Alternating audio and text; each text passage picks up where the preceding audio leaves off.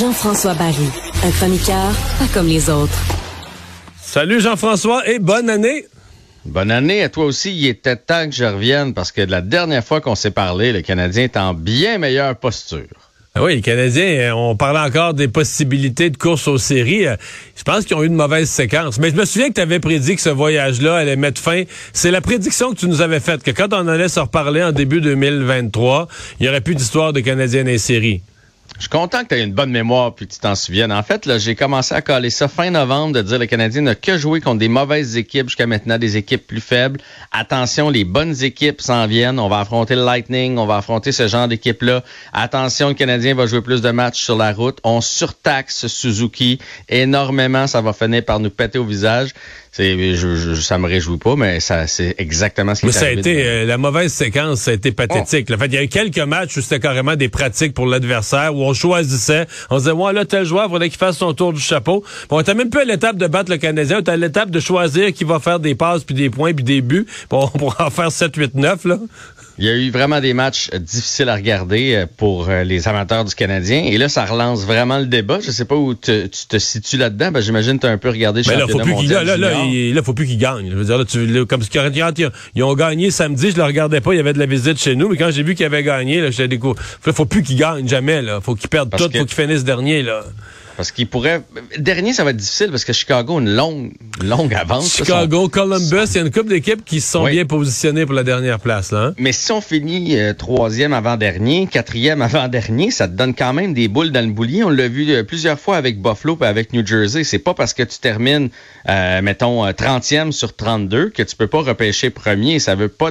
L'année passée, c'est arrivé aux Canadiens. On a fini dernier, on a repêché premier mais souvent, c'est pas respecté. C'est 25% Je pense que dans le boulier là, que tu viens de décrire, le dernier a 25% des boules. Après ça, le deuxième, c'est 13. Ça, descend à 12. Ça descend comme ça après.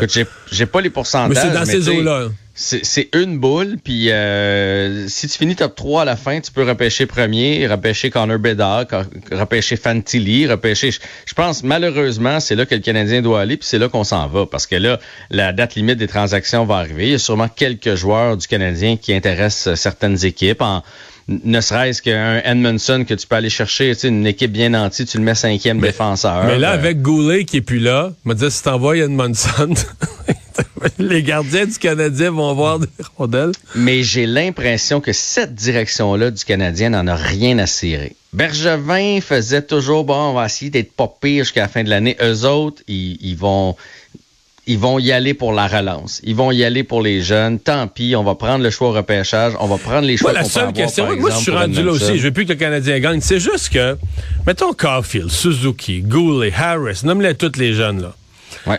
Mettons, bon, puis je pense là, on voit ce qu'on voit. Là, on oublie l'année prochaine aussi. Là. Ça va être une année, peut-être finira pas dernier l'année prochaine. Mettons, mais t'es sur une séquence, t'es une équipe vraiment pourrie. Puis après ça, t'auras pas de gardien. Quand tu auras une meilleure équipe, il y aura aucune forme de gardien devant le but. Ça, c'est l'urgence. Bon, mais l'urgence. Bon, mais ça, ça se règle pas. Là. Ça, ça, se règle sur une décennie un gardien. Mais mon point, c'est, euh, mettons. Euh, tu crées-tu une équipe de perdants? Est-ce qu'un joueur peut gagner la Coupe Stanley quand toutes les, trois, quatre premières années de sa carrière, il a été habitué, on perd tout le temps, on joue mal, c'est tout croche.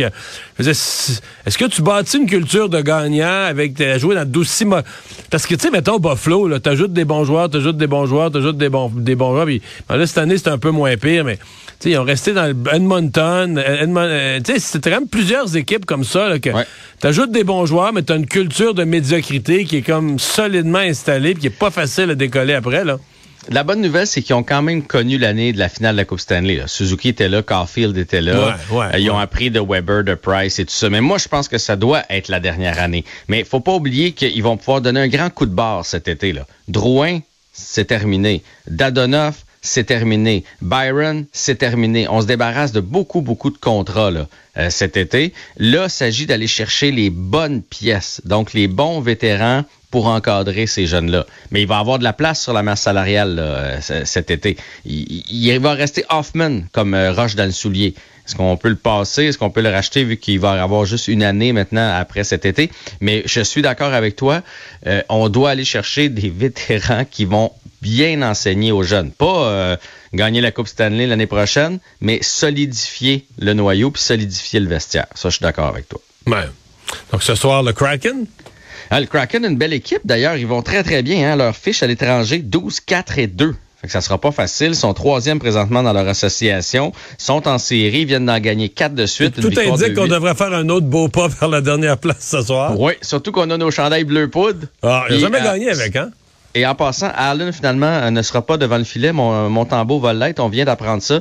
Euh, et on a rappelé aussi Caden, euh, Primo. Il se serait blessé à l'entraînement hier, Allen. Oui, il y avait un inconfort ce matin. Et là, on a pris la décision finalement de lancer mon tambour. Donc, ce sera mon tambour devant le filet ce soir. Et puis, ben, écoute, c'est du hockey. Fait qu'on va l'écouter quand même. On, va surveiller ça. Va arriver.